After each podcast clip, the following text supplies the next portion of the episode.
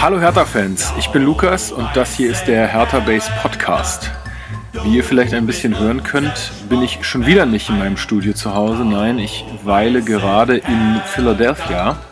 Ähm, ich bin gerade auf Amerika-Urlaub und konnte deshalb auch äh, keinen Podcast zusammen mit Marc aufnehmen. Was wir aber besprochen haben, ist, dass er sich einfach alleine hinsetzt und mal drauf losquatscht.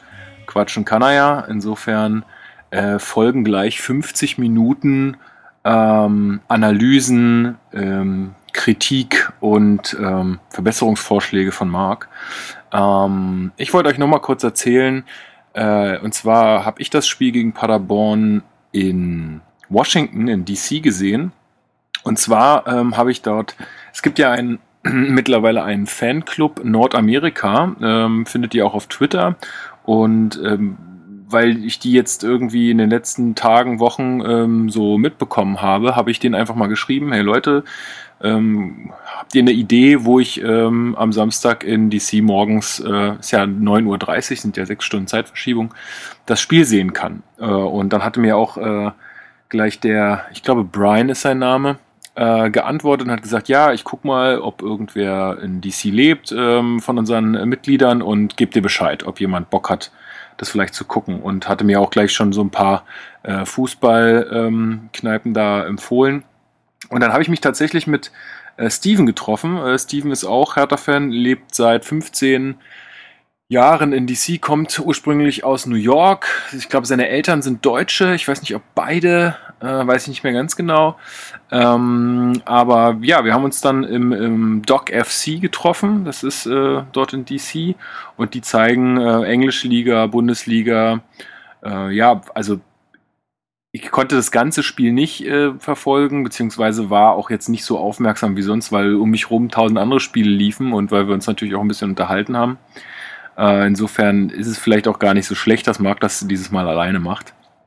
Mm, ja, wie ist Steven Hertha-Fan geworden? Steven hat erzählt, dass er, also erstmal hat er gesagt, das ist eine gute Frage, aber ich glaube, seine, sein Hauptgrund war so, dass er halt Hauptstädte sehr gerne mag, ähm, also auf der ganzen Welt. Er ist auch Stadtplaner von Beruf und ähm, sein, sein ähm, Favorite Baseball-Team hat auch die Farben blau-weiß und irgendwie ist er dann da so äh, reingerutscht äh, bei Hertha und hat auch, also ist gut ausgestattet mit Fankleidung und so da angerückt. Ähm, das war wirklich sehr nett.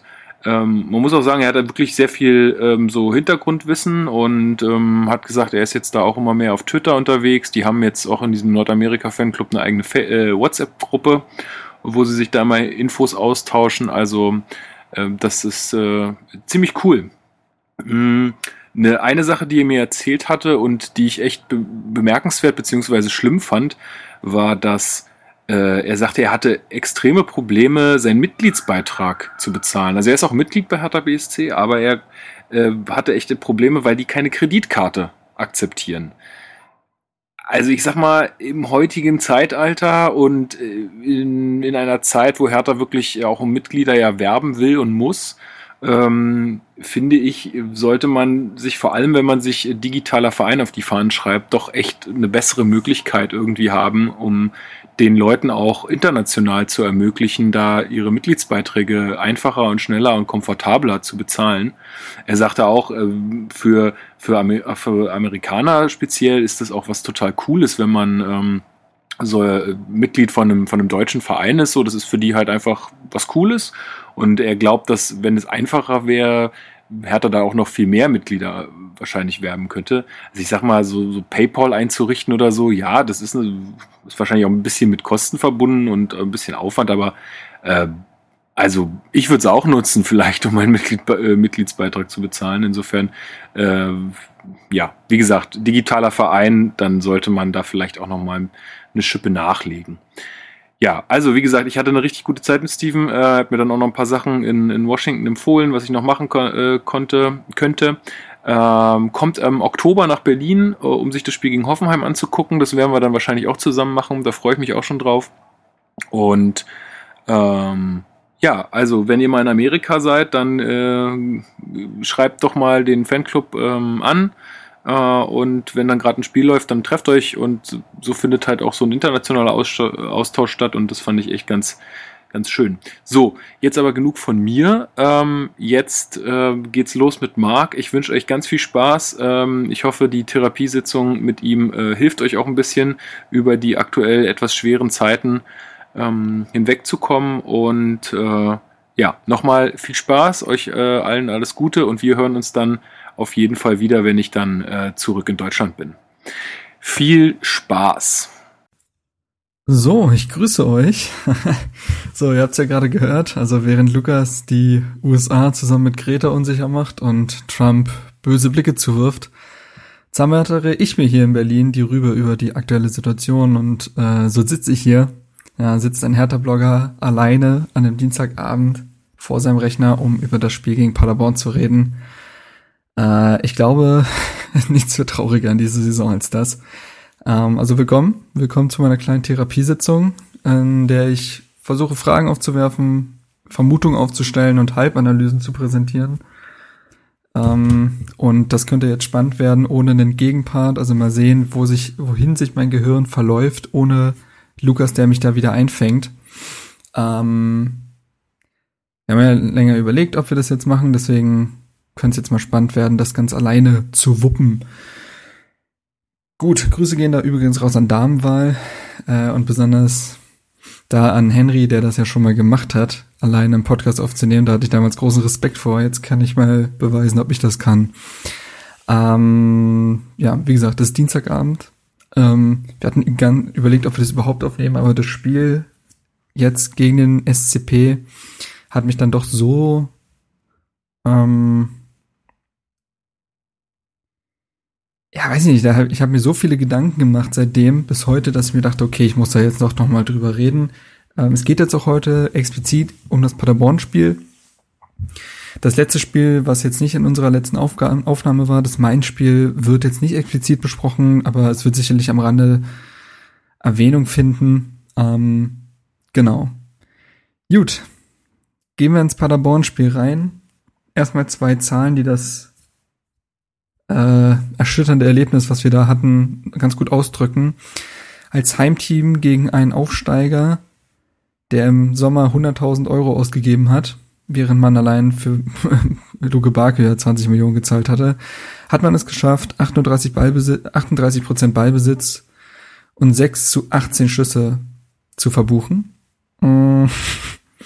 Allein das reicht eigentlich schon, um das Ausmaß, das katastrophale Ausmaß darzulegen. Also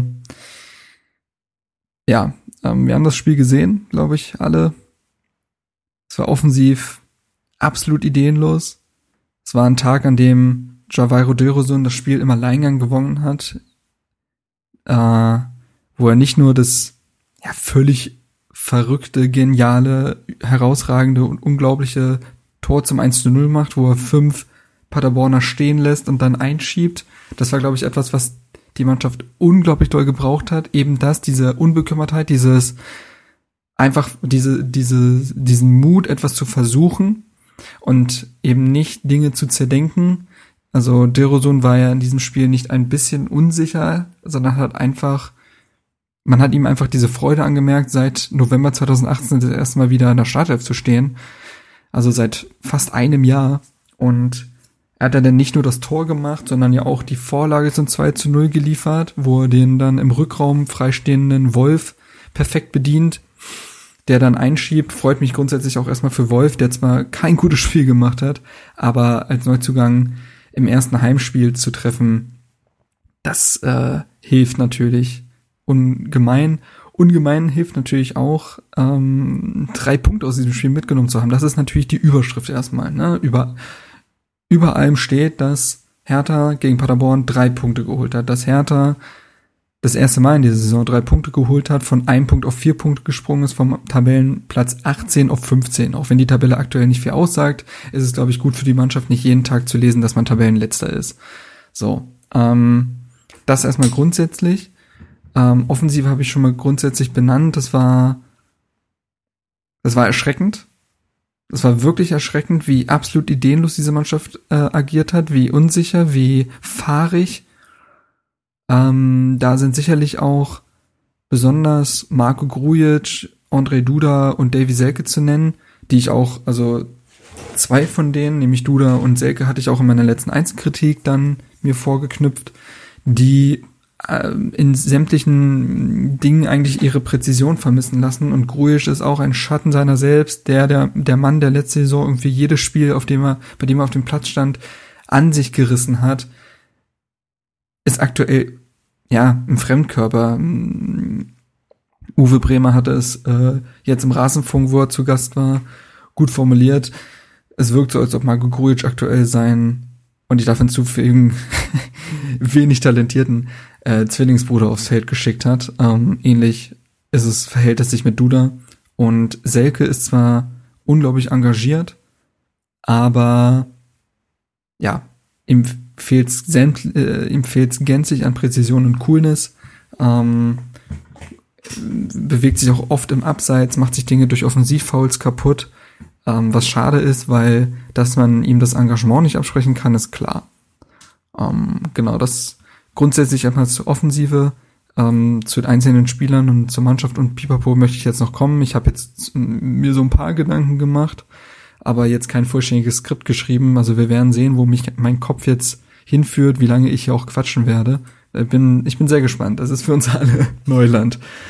Ähm, genau. Also grundsätzlich erstmal zur Offensive. Das war sowohl individuell als auch mannschaftstaktisch äh, taktisch grausam. Ähm, und ja, genau, das, das erstmal dazu. Defensiv muss man sagen, war es nicht viel besser. Ähm, defensiv ist man weiterhin sehr anfällig. Ähm, es sind viele M's, glaube ich, auch jetzt. Ja, ungefähr so viele M's, wie ich produziere, produziert die Abwehr Lücken und komische individuelle Fehler und Unsicherheiten und falsche Staffelungen auch wenn Boyata ein absoluter Gewinn ist für die Viererkette, der hat jetzt zum zweiten Mal von Anfang an gespielt in der Viererkette, nachdem er zuvor nicht eine Pflichtspielminute hatte und ja auch Teile der Vorbereitung, große Teile der Vorbereitung verpasst hatte als Neuzugang, ähm, ist er zusammen mit Per Schäbrett, würde ich sagen, so ziemlich der Gewinner bislang. Also es gibt ja nun wirklich wenig Lichtblicke, aber Boyata, Schäbrett und Dörrosun sind sie. Ähm, Boyata deswegen, weil er so ein bisschen wirkt wie damals Karim Rekik bei seinem Debüt für Hertha und in seinen ersten Spielen für Hertha. Er hat sofort eine Präsenz, wirkt sofort wie so ein Abwehrchef, ähm, ruht in sich, hat eine unglaubliche Dynamik und Wucht in seiner Zweikampfführung, dass man oft denkt, oh, das war jetzt aber ganz schön knapp, aber er scheint es im Griff zu haben. Zudem beweist er, dass man ihm auch einen Ball geben kann, dass er dann auch weiß, wie er damit umzugehen hat. Er ist pressingresistent und er kann ein ordentliches Aufbauspiel liefern. Er spielte jetzt zwar keine spektakulären langen Laserpässe über 70 Meter, aber er will was Konstruktives mit dem Ball machen und spielt vor allen Dingen halt keine haarsträubenden Fehlpässe und produziert auch keine haarsträubenden Fehler, wie es ja Karim Rekel getan hat, wie es Niklas Stark immer noch tut, wie auch in diesem Spiel ähm, beim Gegentor, wo erst Marvin Plattenhardt unglaublich schlecht aussieht, der sich von Mo Dreger da wirklich so abkochen lässt, wo man denkt, das, also das kann ja wohl nicht wahr sein. Also das ist, das hat mich fassungslos zurückgelassen. Das war wie ein kleiner Schuljunge, der einfach nur hinterher rennt. Das, das, das darf nicht sein. Auch wenn Plattenhardt in diesem Spiel tatsächlich offensiv, ich habe gestaunt, von überhaupt sechs Torchancen hat er vier vier vorgelegt, das äh, auch wenn das erste Tor natürlich ähm, ja also das äh, mit der Hand das das darf nicht zählen, aber gut ähm, wir nehmen es aktuell, aber ja genau defensiv hat äh, Plattenhardt überhaupt nicht überzeugt und beim Gegentor lässt erst Modrega ihn stehen und dann kommt Liga stark beim Ben Zulinski nicht hinterher und auch das darf nicht passieren. Also du musst auf dem Punkt da sein. Das darfst du von dem Innenverteidiger in der Bundesliga erwarten. Das darfst du von einem, ja, ich sag mal, etatmäßigen Nationalspieler darfst du das erwarten und auch vom Kapitän auf dem Feld. Also man merkt, dass Stark immer noch extrem krass mit sich selbst beschäftigt ist, in einem Loch ist, ähnliches. Also ähnlich großes Loch, wie es aktuell Marco Grujic und Duda, also die treffen sich da unten wahrscheinlich im Formkeller und trinken was zusammen. Ähm, wen ich da aber tatsächlich defensiv noch rausheben möchte, denn er gehört nun mal zur Defensive, ist Rune Jahrstein, ähm, der mir sehr gut gefällt, ist in den letzten beiden Spielen immer auf dem Posten gewesen, hatte da einige Bälle, es waren zwar keine spektakulären, unhaltbaren Bälle, die er rausgefischt hat, aber Er war stets auf dem Posten und strahlt große Sicherheit aus. Das hilft auf jeden Fall, denn wenn wir jetzt auch noch ein Torwartproblem hätten, dann, ja, dann wirklich gute Nacht. So ist es aber so, dass wir einen Torhüter haben, der noch einige Szenen entschärft, die die wackelige Defensive produziert und das ist viel wert. So, ähm, jetzt habe ich mal so ungefähr Offensive und Defensive beschrieben. Ähm, wie gesagt, ich kann gerne noch Per Schellbrett rausheben, der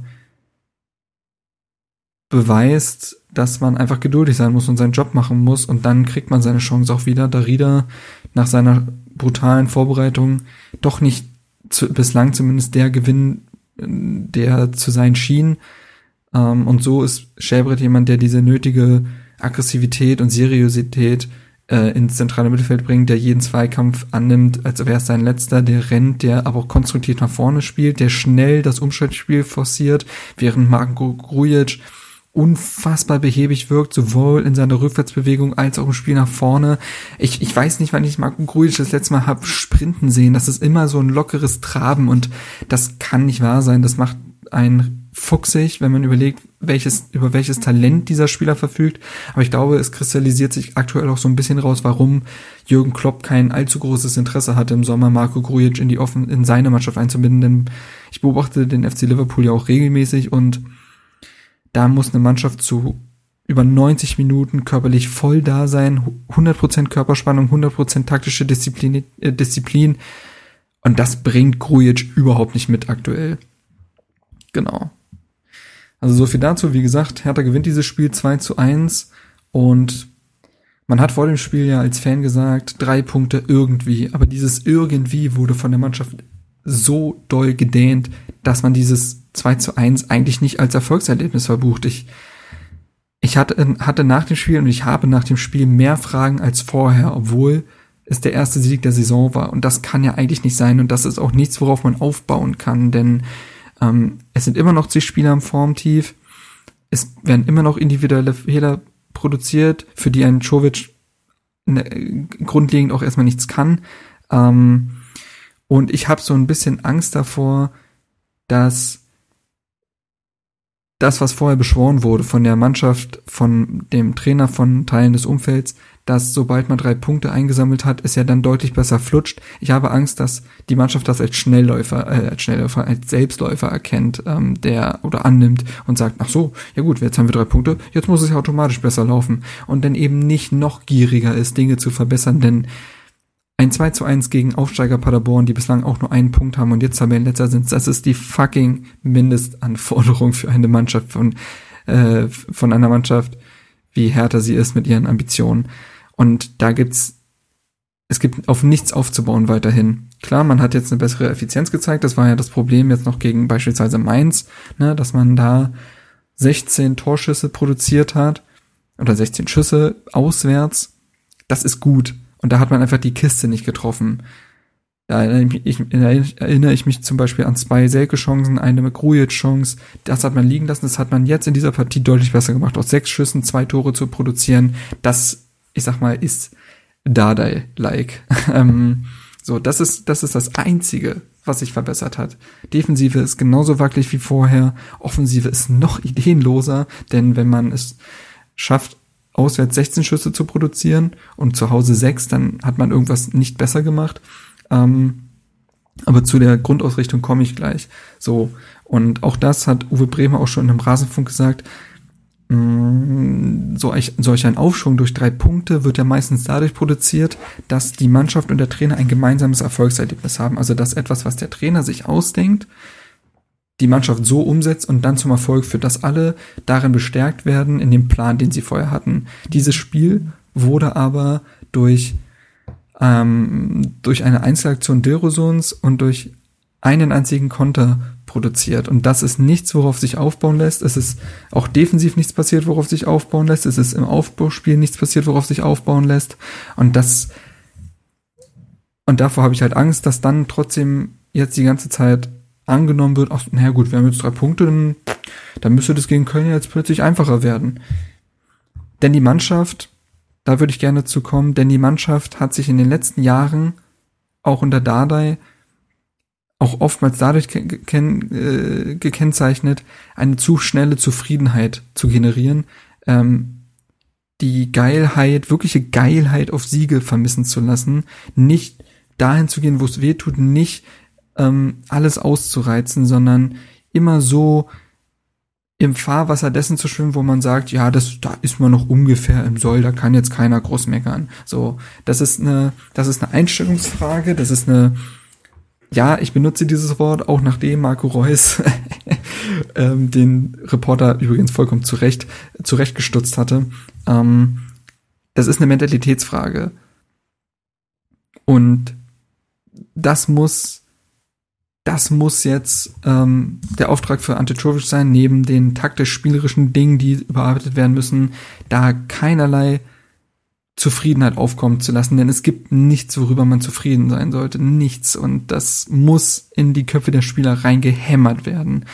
Also da muss eine schonungslose ähm, Analyse stattfinden, die bereinigt ist davon, dass man gewonnen hat. Denn dieses Spiel hat man nicht verdient gewonnen. Es wäre sogar eher ein Spiel gewesen, wo man am Ende verliert und sagt, naja gut, beschweren darf man sich nicht. Und das, wie gesagt, nicht gegen Leverkusen, Leipzig, Hoffenheim, Bayern, Dortmund, nein, gegen Paderborn. Die zugegebenermaßen sehr mutig spielen, ähm, die zugegebenermaßen einen offensiv reiferen Fußball spielen, als es andere Aufsteiger tun. Ich blicke in einen gewissen Teil Berlins. ähm, aber dennoch kann das nicht sein. Dennoch kann das nicht sein. Und das Spiel hat mich wirklich schockiert, schockiert zurückgelassen. Ich habe, ich hadere bis heute, genau deswegen sitze ich ja jetzt auch hier und laber ähm, mir es von der Seele. Und ja, es sind drei Punkte auf dem Konto. Es erleichtert ein wirklich im minimalsten Maße. Aber ja, ich habe das Gefühl, es herrscht manchmal auch so, noch so eine dadaische Denke in den Köpfen der Spieler, dieses auch sich also ich fand es bezeichnend, als Hertha das 1 zu 0 gemacht hat, sind sie nicht auf das 2 zu 0 gegangen, wie es eigentlich sein müsste. Nein, man hat sich zurückgezogen. Und das war ja auch immer der Vorwurf, den man den, der Mannschaft unter Dada gemacht hat, eben nicht geil auf das 2 zu 0, 3 zu 0, 4 zu 0 zu sein, sondern eher abzusichern. Und das ist auch noch eine, wie gesagt, das ist auch eine Frage des Kopfes, der Psychologie.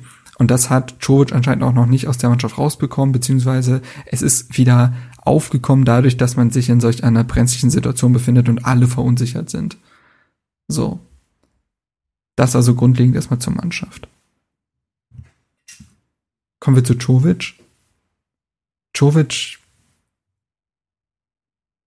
wie äußere ich das? Erstmal würde ich sagen, kommen wir zu der grundsätzlichen Taktik, die er gewählt hat. In einem Auswärtsspiel gegen Mainz ähm, den Ball dem Gegner zu geben, kann man grundsätzlich verstehen, besonders wenn man vorher zweimal 3 zu 0 verloren hat gegen Wolfsburg und Schalke. Aber auch da gab es viel zu viele Phasen, wo die Mannschaft trotzdem viel zu passiv war. Denn was, wenn man eins unter Dada gelernt hat, war, man kann ein Spiel auch durch die Defensive kontrollieren. Das ist nicht der Fall gewesen. Man ist geschwommen gegen Mainz und gegen Paderborn umso mehr. Auch hier hat man die Taktik gewählt, das hat Czovic nachher auch erklärt, dem Gegner die Stärke, die Stärke, nämlich das Umschaltspiel zu nehmen, indem man der Mannschaft den Ball gibt und sich zurückzieht. Grundsätzlich kann man ja am Ende sagen, es hat funktioniert, das 2 zu 0 entsteht durch einen Konter. Aber wenn man mit der Prämisse rangeht, dass die Mannschaft gegen Mainz ja trotzdem 16 Schüsse produziert hat, zu Hause spielt, gegen einen Aufsteiger spielt, ist solch eine Underdog-Taktik schon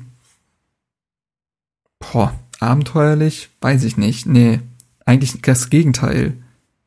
So konservativ, wie es fast hätte Dada nicht sein können. Und das ist krass, denn wie gesagt, man hat Czovic mit der Prämisse geholt, erfolgreicheren, vor allen Dingen offensiveren, dominierenden Ballbesitz Fußball zu spielen.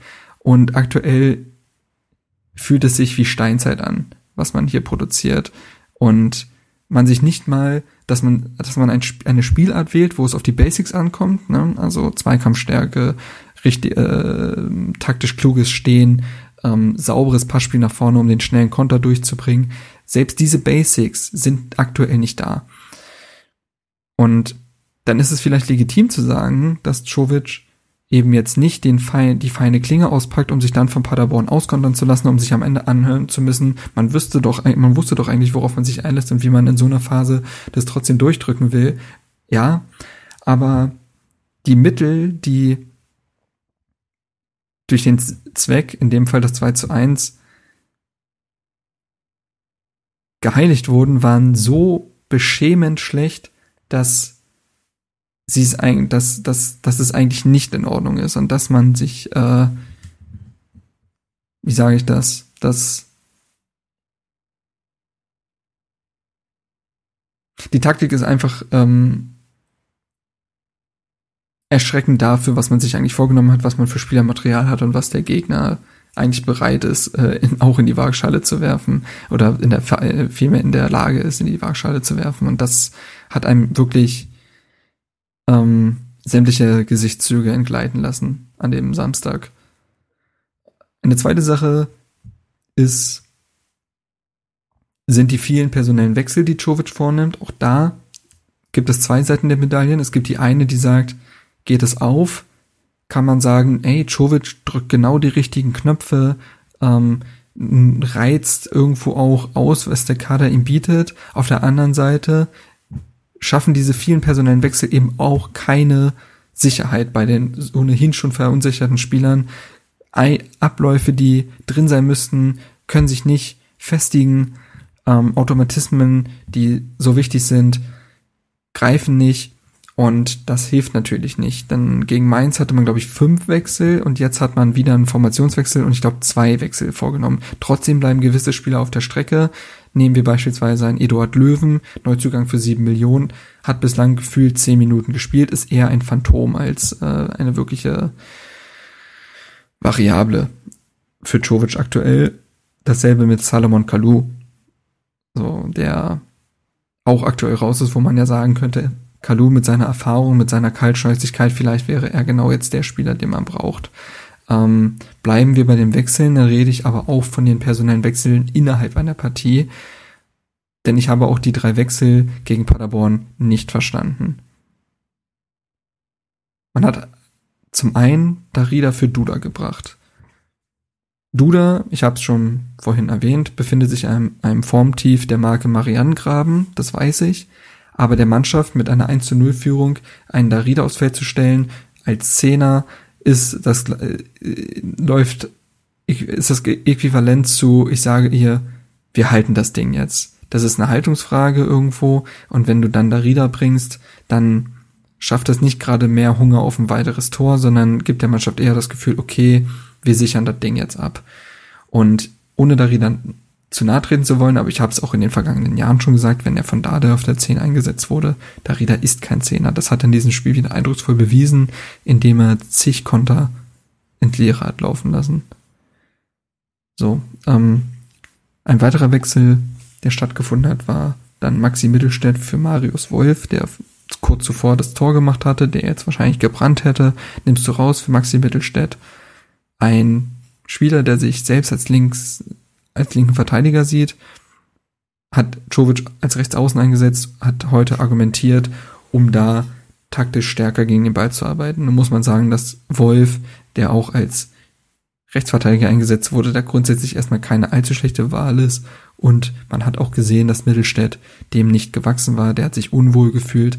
Und beim Start vom 1 zu 0, wo der Gegner aufmachen muss, was ja grundsätzlich die Taktik war, nicht einen Luke Bakio von der Bank zu bringen, der zugegebenermaßen sehr unglücklich agiert hat in den letzten Spielen, aber auf, aber eigentlich genau das ist, was man gebraucht hat. Ein schneller, torgefährlicher Konterspieler, der genau diese Lücken äh, bedient, der Gegner auch, der gegnerische Spieler auch hält, weil Paderborn fucking Angst hätte, dass sie von Luke Bakio überrannt werden. Nein, ich bringe Maxi Mittelstädt. Auch das ist wieder ein Wechsel, der eine gewisse Haltung ausdrückt und der nicht für den Mut spricht, der im Sommer propagiert wurde, wenn es darum geht, die eigene spielerische Idee durchzudrücken. Nein, man hat Maxi Mittelstädt gebracht. Und da geht es mir gar nicht um Maxi Mittelstädt als Person oder als Spieler. Das hat nichts damit zu tun. Es geht mir um die Entscheidung, die Czovic da getroffen hat. Der letzte Wechsel war dann noch Ibišević für Selke auch ja, auch da, Silke hat unglücklich agiert, aber auch hier wären die Räume für Konter immer größer geworden und da ein durchaus sprintstarken, zumindest auf lange Strecke gesehen, Selke drin zu haben, ist nicht so verkehrt, aber man bringt den Ibišević, der jetzt was bewirken soll. Was, was soll Ibišević bewirken? Der gibt dieser, dieser, diesem Spielverlauf nichts. Und das sind alles drei Wechsel gewesen, die ich nicht verstanden habe. Und ja, das, das also zu dieser Handhabung des Personals ähm, vor und während des Spiels, die mir aktuell, die sich mir aktuell nicht erschließen. Ähm, das Einzige, was wie gesagt funktioniert hat, war Boyata und Schäbrett einzubauen, die jetzt zumindest so eine so eine kleine ähm, ja so eine gewisse Art von Achse bilden und das ist das Einzige. Plus natürlich die Rosun das Vertrauen zu schenken, der es dann sofort bezahlt hat, aber wie gesagt, ähm, in dieser Form war nicht damit zu rechnen. Kommen wir zum öffentlichen Auftreten von Czovic ich habe es in den letzten Wochen schon öfter gesagt, das, was Jovic sagt, gefällt mir sehr gut. Er sagt sehr oft die richtigen Dinge, analysiert Dinge sehr richtig, aber die Dinge, aber so wie er es sagt und wie er auftritt, wirkt unbeholfen, wirkt überfordert. Und da meine mein ich nicht, dass er sehr hektisch wirkt, er wirkt eher sehr kleinlaut, sehr, und das, ich weiß nicht, ob das wirklich gut ankommt. Er hat natürlich auch das Problem, dass er eben nicht aus einer großen Erfahrung als Profitrainer schöpfen kann, dass er noch sich keinen Namen gemacht hat, dass er nicht darauf verweisen kann, was er in der Vergangenheit schon alles geschafft hat. Er wird einzig und allein durch das Hier und Jetzt bewertet.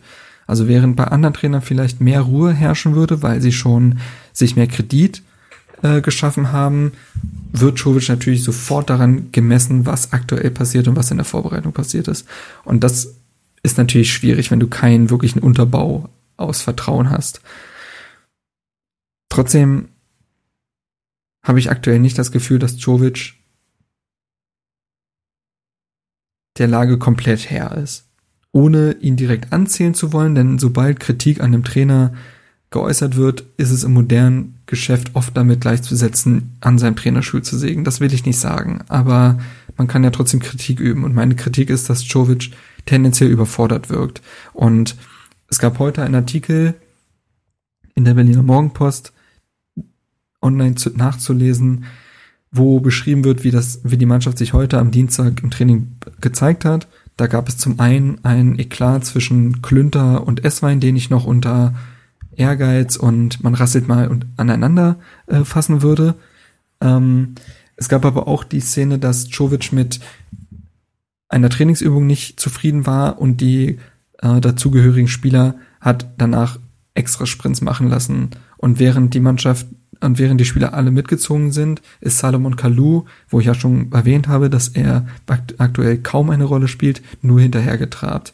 Also muss, das ist zum einen natürlich nicht professionell von Kalu, zeigt aber auch, dass aktuell wahrscheinlich nicht das größte Vertrauen in Jovic, Herz, äh, Jovic herrscht seitens der Spieler, weil auch sie natürlich keinen großen Namen vor sich haben und sie wahrscheinlich das Gefühl haben, und das ist genauso falsch von der Mannschaft, also das ist falsch von der Mannschaft, ich will das anprangern, aber trotzdem äh, ist es irgendwo menschlich, dass sie natürlich auch sagen, ja, okay, dann erklären wir doch jetzt erstmal, was denn hier passieren soll. Und Jovic scheint nicht den allergrößten Kredit aktuell bei der Mannschaft zu haben, weil bislang kaum etwas aufgegangen ist, was er sich in der Vorbereitung oder Vorspielen überlegt hat. Einzig die Umstellung gegen Bayern ähm, auf dem 4-3-3 damals, was dann ja auch insgesamt zu einem Unentschieden geführt hatte, ist aufgegangen. Alles andere hat noch nicht geklappt. Und Jovic musste bislang sehr oft Lehrgeld zahlen und setzt gleichzeitig aber nicht auf Spieler, die ihm vielleicht helfen könnten. Wie gesagt, ein unbeschwerterer Spieler wie Eduard Löwen, der motiviert sein wird, ein ähm, erfahrener Leitwolf wie Kalu, der mit Kaltschnäuzigkeit mm, auftrumpfen könnte, junge, unbekümmerte Spieler aus dem eigenen Nachwuchs, die vielleicht helfen könnten, beispielsweise Jaschemski, ähm, finden alle keinen Einsatz aktuell. Und ich sage nicht, dass die Personalpolitik komplett falsch ist, die Czovic wählt, aber das sind auf jeden Fall Faktoren, die ihn in der Mannschaft jetzt auch nicht beliebter machen werden. So, Jetzt muss ich mal kurz was trinken, denn so lange am Stück zu reden ist dann doch anstrengend. So, zuletzt gab es ja noch oft Trinkpausen während der Spiele, die gibt's jetzt auch während des Podcasts. So, jetzt bin ich jetzt grundsätzlich erstmal auf die Mannschaft eingegangen. Eins möchte ich dazu aber noch sagen, was man jetzt auch besonders in dem Spiel wieder gemerkt hat. Ein Spieler fehlt einfach extrem, der sich jetzt leider wieder verletzt hat. Inbandriss im Knie. Arne Meyer. Arne Meyer, oft dafür auch kritisiert, etwas zu unauffällig zu sein, ist ein Spieler, der der Mannschaft letzte Saison oder in den zwei Saisons zuletzt dadurch geholfen hat, dass er ein unglaublich starker Strukturgeber ist, der den Spielern, der ein Verbindungselement ist zwischen Offensive und Defensive, der das Ganze einfach flüssiger macht und man weiß auch, dass Grujic und Duda mit ihm zusammen deutlich besser funktioniert haben. Seit er weg ist, verletzt, fehlt, funktioniert das zentrale Mittelfeld, was eigentlich ja das Prunkstück war, nicht mehr und ist plötzlich das Sorgenkind geworden. Und es ist, man sieht aktuell, dass Meier als Strukturgeber einfach extrem fehlt. Das wollte ich auf jeden Fall noch hinzufügen, was die Mannschaft angeht. So, ähm, ich habe davon schon gesprochen, wie pragmatisch Czovic aktuell agiert. Vielleicht zu pragmatisch, zu wenig ähm, einbringt von seiner eigentlichen Idee. Und da ähm, möchte ich noch mal kurz auf das Thema Vorbereitung eingehen, denn aktuell wirkt für mich Czovic nicht wie ein Trainer, der an Stellschrauben arbeitet, der sieht, dass seine Mannschaft Ansätze irgendwie davon zeigt, was sie eigentlich spielen will.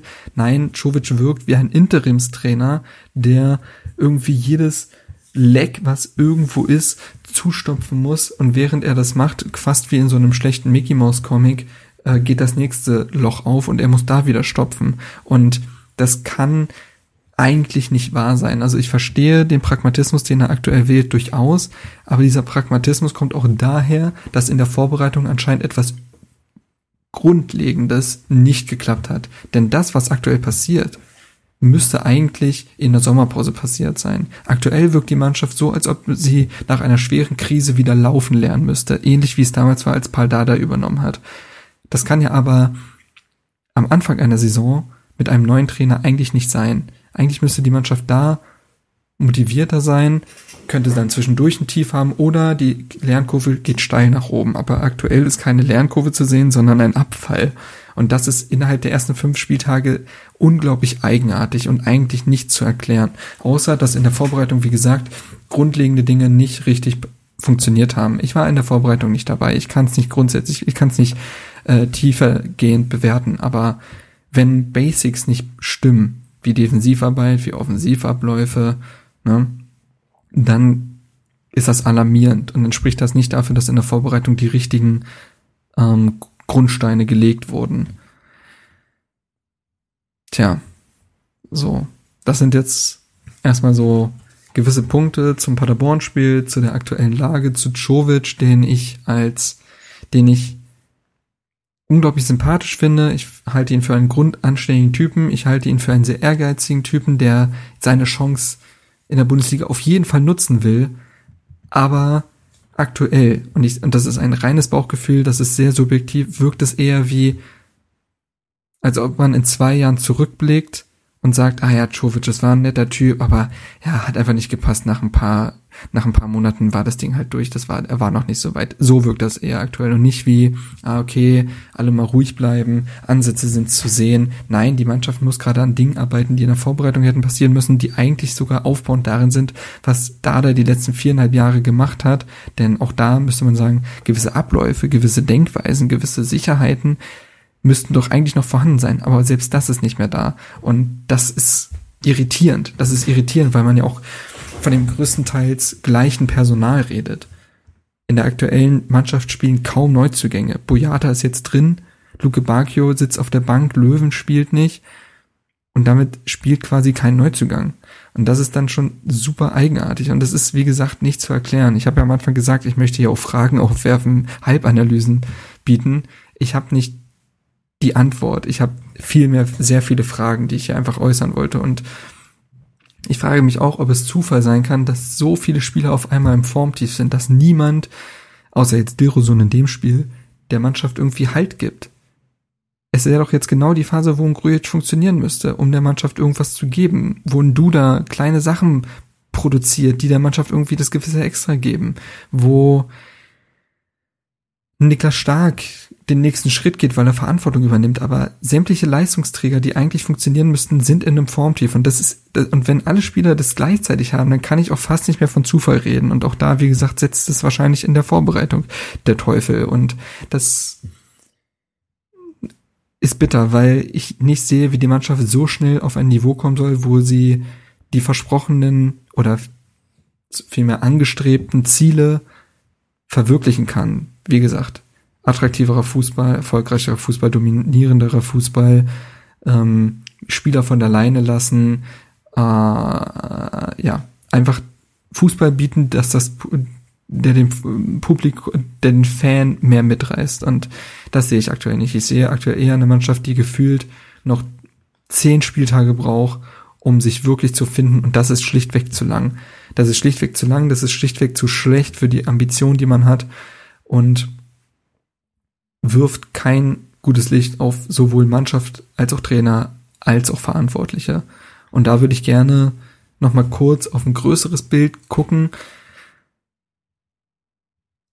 Da kann ich eigentlich auch wieder nur auf den äh, Rasenfunkauftritt von Uwe Bremer von der Morgenpost verweisen, der so ein bisschen das aufgeschlüsselt hat, dass die Dada-Entlassung, die Windhorst-Million, die Neuzugänge, die Czovic-Verpflichtung, dass das alles nicht synchron verlaufen ist, dass es kein kohärentes Bild abgibt und dass man aktuell eher das Gefühl hat, dass Czovic eben doch, ja, wie gesagt, die B- und C-Lösung war, dass das erstens nicht dafür spricht, dass man vollends davon überzeugt war, Jovic zu verpflichten, sondern eher Trainer abgesagt haben, dass die Windhorst-Million später kam, als man erwartet hatte, so dass oder als man damit rechnen konnte, so dass man keinen so ambitionierten Trainer holen konnte, wie sie teilweise ja im Gespräch waren, sondern dann ist keine mehr auf dem, die, also nicht mehr die richtigen auf dem Markt gab, man Schovic geholt hat und dann plötzlich die Windhorst-Millionen da waren und man sich im Nachhinein sagen muss, ach verdammt, hätten wir jetzt unseren Trainer, der den großen,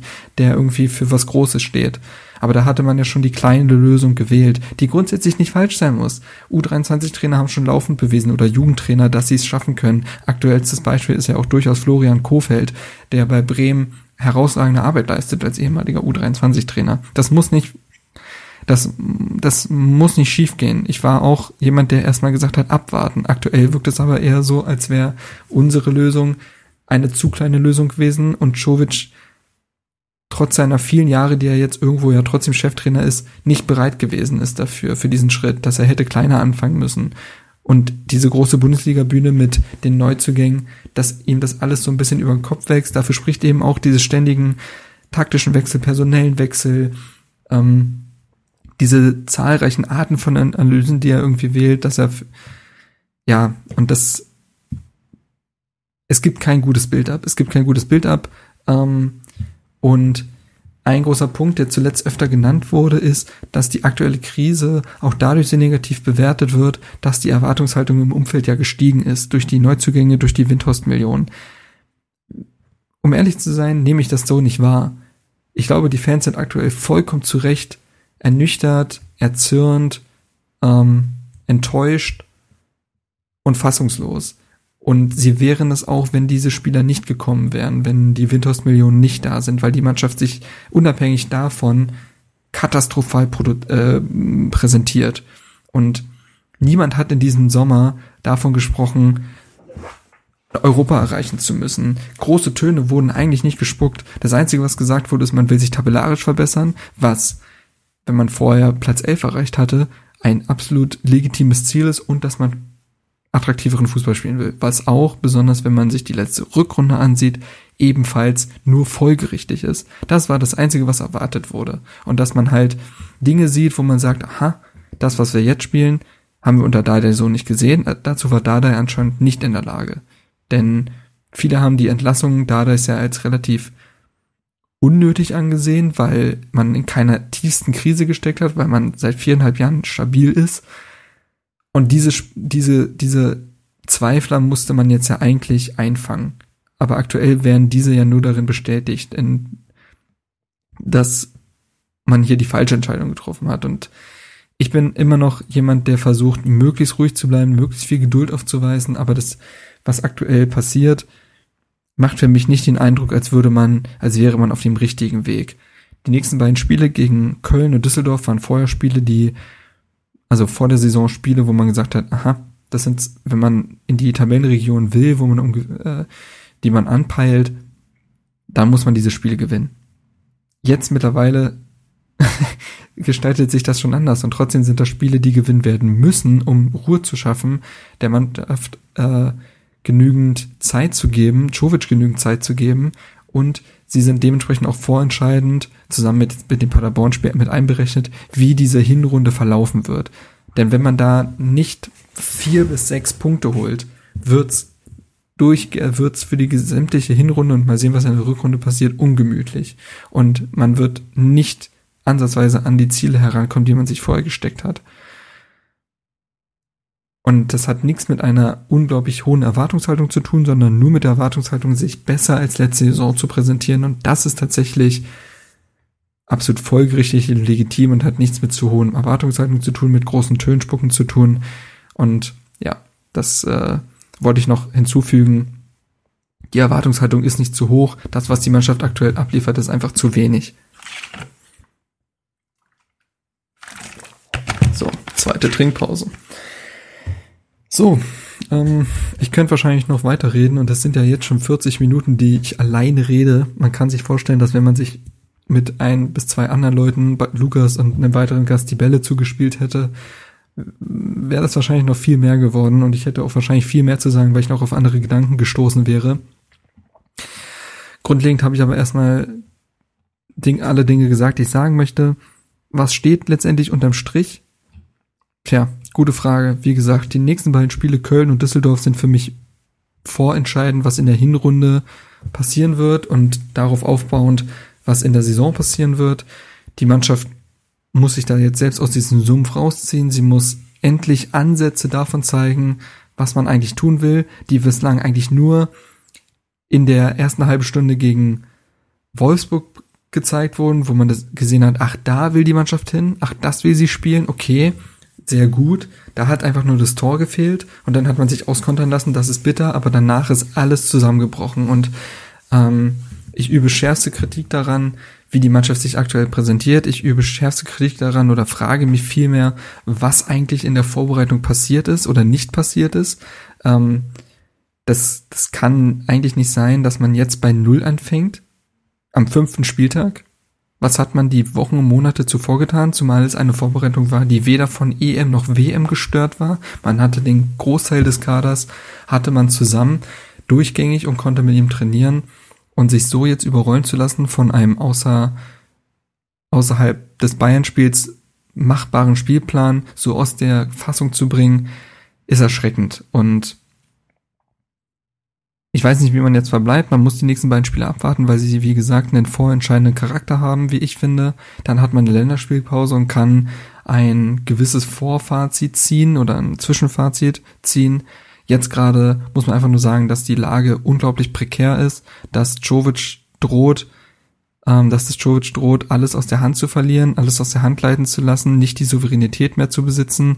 Ähm, und so langsam aber sicher Vertrauen von Mannschaft und Manager zu verlieren, wenn keine, keiner seiner Ideen in irgendeiner Weise umgesetzt werden können, erfolgreich.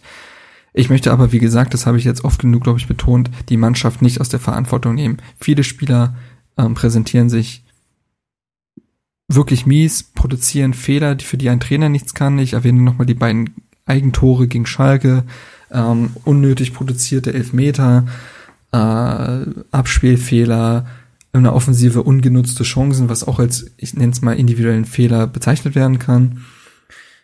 Und dafür kann Jovic nichts und Jovic kann auch nichts dafür, wenn ein Kalu im Training nur hinterher trappt, weil er jetzt nicht spielt und Diva, äh, die Diva mimen muss. Und das sind natürlich Dinge, da muss die Mannschaft sich auch beweisen, denn die Mannschaft hat auch, wie gesagt, unter Dade in den viereinhalb Jahren oft genug Phasen gehabt, wo man sich gefragt hat, was ist eigentlich mit euch los? Wieso habt ihr nicht dieselbe Gier, wie sie ein Eintracht Frankfurt oder andere Mannschaften hat? Und das scheint sich aktuell so ein bisschen abzuzeichnen. Die Mannschaft wirkt nicht so, als würde sie alles geben. Und äh, das darf nicht sein. Ich kann, denn auch da, äh, es, es ist oft ein schnöder Wert und ein irreführender Wert, aber auch die Laufdaten in den letzten Spielen, die sind konstant schlechter geworden. Und auch das spricht nicht dafür, dass die Mannschaft mehr investiert. Im Gegenteil, sie investiert weniger. Und wenn ich schon spielerisch nicht viel kriege, dann renne ich mir verdammt nochmal die Lunge aus dem Leib. Das ist ein sehr plattes Argument, das stimmt. Und ich bin oft jemand, der versucht, Dinge auch taktisch spielerisch zu bewerten, aber so eine gewisse Grundtugenden müssen einfach stimmen. Basics müssen stimmen, denn sonst kann der Trainer auch auf nichts aufbauen. Man kann nicht den zweiten vor dem ersten Schritt gehen. Das hat Jovic jetzt auch oft genug betont und bin gespannt, wie man sich gegen Köln präsentieren wird. Ich bin gespannt, welche Taktik beziehungsweise auch welche Mannschaftsausstellung Czovic wählen wird, ob er wieder Spieler verschmähen wird, ob er wieder ähm, viele Wechsel produzieren wird oder ob er der Elf mal vertraut, wovon ich jetzt erstmal Fan wäre. Und ob er die Wechsel mal dazu nutzt, um einer spielerischen Idee Ausdruck zu verleihen oder das Ding wirklich einfach nur abzusichern. Das ist nämlich nicht der Anspruch. Und ja,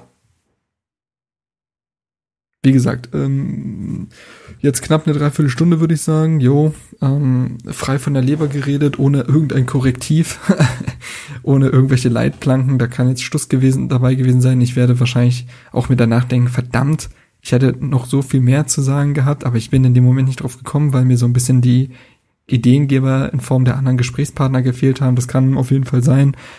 Aber ich wollte zumindest eine gewisse Einordnung liefern und mir auch Dinge von der Seele reden weil ich aktuell sehr mit äh, sehr hadere mit dem, was passiert, sehr fassungs- und ratlos bin und natürlich auch sehr ernüchtert, weil man sich das Ganze irgendwie anders vorgestellt hat und sämtliche Anfangseuphorie ist weg.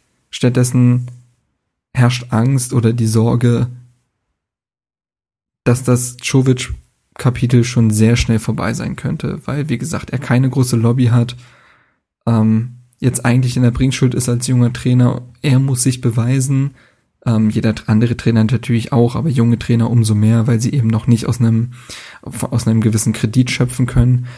Und ja, jetzt sind alle gefragt, sowohl Spieler als auch Trainer, sich besser zu präsentieren gegen Köln, ein, mindestens einen Fight abzuliefern, denn Köln ist ein Gegner, der sich in bislang jedem Spiel wirklich nicht schlecht bis wirklich gut präsentiert hat. Sie haben wenig Punkte, aber die Leistung spiegeln das nicht wider.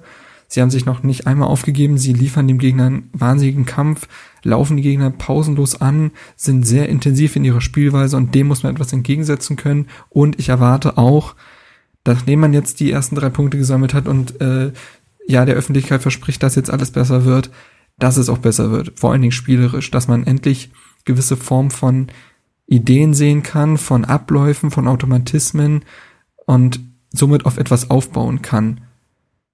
Und über allem steht natürlich trotzdem irgendwie das rein pragmatische, erstmal Punkte zu holen, um sich aus einer gewissen Gefahrenzone zu bringen. Das ist klar, aber das muss einhergehen damit, dass man auch spielerisch taktisch auf etwas, aufbauen kann und dass Spieler so langsam auch aus der Formkrise kommen.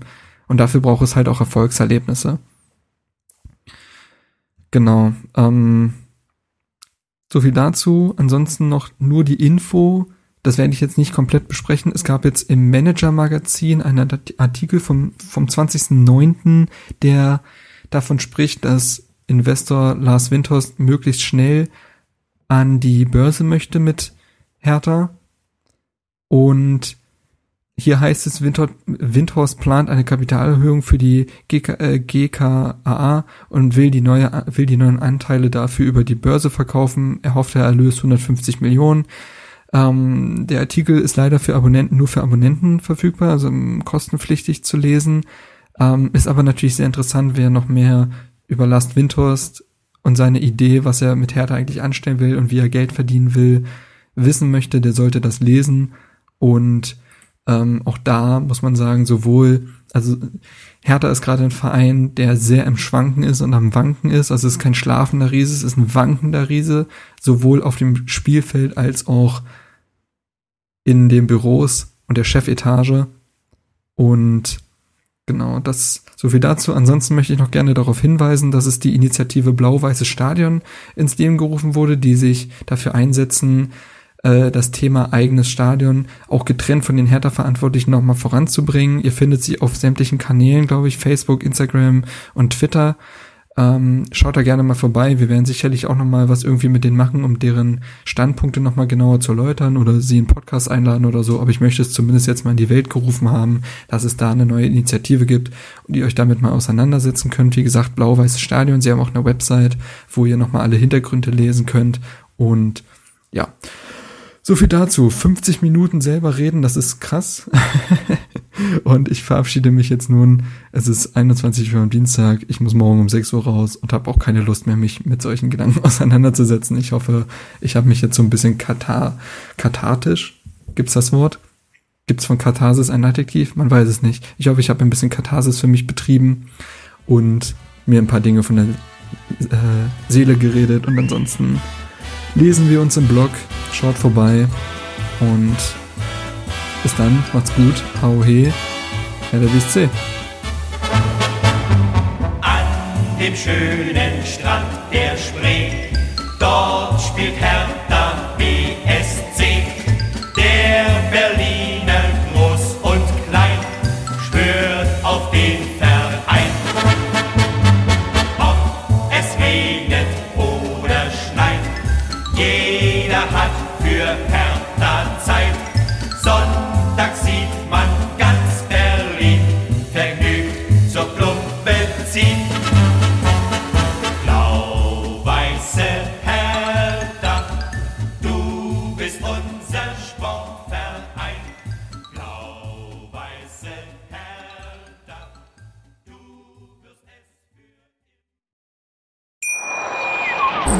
Wie baut man eine harmonische Beziehung zu seinem Hund auf? Puh, gar nicht so leicht. Und deshalb frage ich nach, wie es anderen Hundeeltern gelingt, beziehungsweise wie die daran arbeiten.